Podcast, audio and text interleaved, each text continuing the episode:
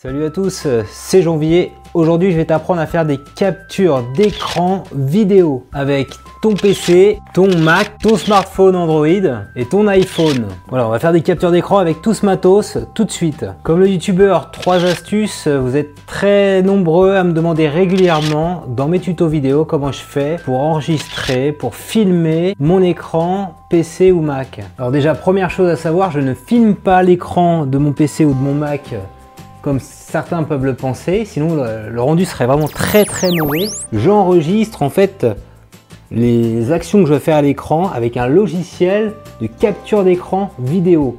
Donc le logiciel que j'utilise pour faire mes captures d'écran vidéo sur PC et sur Mac s'appelle Screencast-O-Matic. Donc Screencast ça signifie en anglais capture d'écran vidéo. Donc le logiciel en ligne Screencast-O-Matic, il y a deux versions. Donc les deux versions sont compatibles PC ou Mac. Donc il y a une version gratuite avec un petit watermark qu'on voit euh, à côté de la vidéo. Vous pouvez l'utiliser pour faire des captures de 15 minutes. Il y a une version payante que vous allez payer 15 dollars par an qui va vous permettre vraiment de faire des vidéos de la durée dont vous voulez. Il y aura plus de watermark et il y aura des fonctions d'édition assez avancées. Donc le logiciel Screencast-O-Matic, moi je l'utilise personnellement depuis bientôt 7 ans. Donc je faisais au départ des petits euh, tutos sans me mettre en avant, juste montrer les actions que je faisais à l'écran. J'ai utilisé euh, la version gratuite avec le petit watermark et là, depuis 3-4 ans, je suis passé à la version payante, donc je paye 15 dollars par an. Et c'est vraiment peu cher par rapport aux autres outils de capture vidéo qu'on peut trouver sur le marché, comme Camstasia, comme euh, je sais pas, enfin d'autres logiciels qui sont euh, à des tarifs au-delà de 100 euros. Donc avec le logiciel Screencast-O-Matic, tu vas donc filmer ton écran. Tu peux filmer les mouvements de ta souris, donc les curseurs apparaissent comme ça à l'écran. Ça permet euh, comme ça aux internautes qui suivent ton tutoriel de bien comprendre où tu cliques. Tu peux te mettre en avant via la webcam, donc tu décides à quel endroit tu veux placer ton petit retour euh, webcam, donc ton visage en haut, en bas. Sur PC, tu peux enregistrer le son de derrière fond en fait. Si tu es par exemple en train de jouer un jeu vidéo, tu peux enregistrer le son de ton PC ou si tu es en train de jouer une vidéo.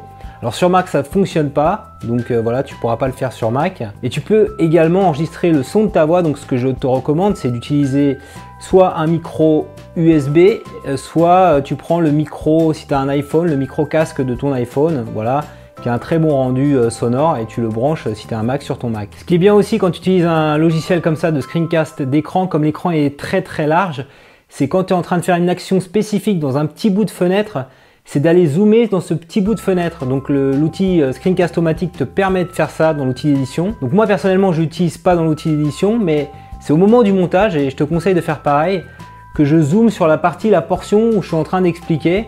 Donc je prends une capture plein écran, et puis à la fin, quand je monte, je, monte la petite portion où je suis en train de faire l'action pour qu'on puisse le voir bien à l'écran. Alors maintenant si tu es sur Mac et pas sur PC, sache que le logiciel de lecture vidéo QuickTime gère en natif la capture d'écran.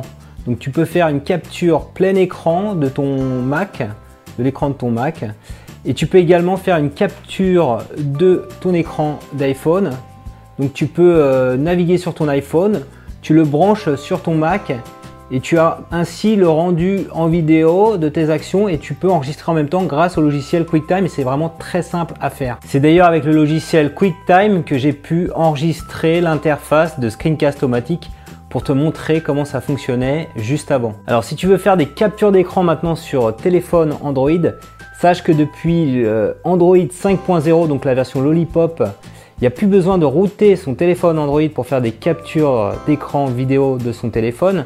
Donc euh, euh, par exemple sur ce OnePlus One, moi j'ai une application qui s'appelle Screencast qui est native donc à l'OS Android dans lequel je peux appuyer pour démarrer l'enregistrement et puis appuyer sur stop pour l'arrêter et du coup j'aurai un petit fichier vidéo qui sera généré par rapport aux actions que j'ai fait à l'écran. Voilà mon tutoriel Screencast est maintenant terminé.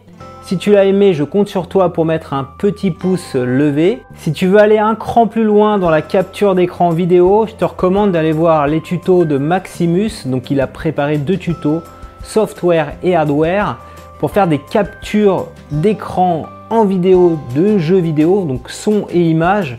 Donc les jeux vidéo ça va assez vite, donc il te dit toute la config que tu dois avoir, les logiciels que tu dois utiliser et euh, tu auras comme ça, en suivant les conseils de Maximus, quelque chose d'assez similaire à ce que fait Squeezie. Donc n'oublie pas également de t'abonner à ma chaîne YouTube. Je publie chaque lundi un nouveau tutoriel.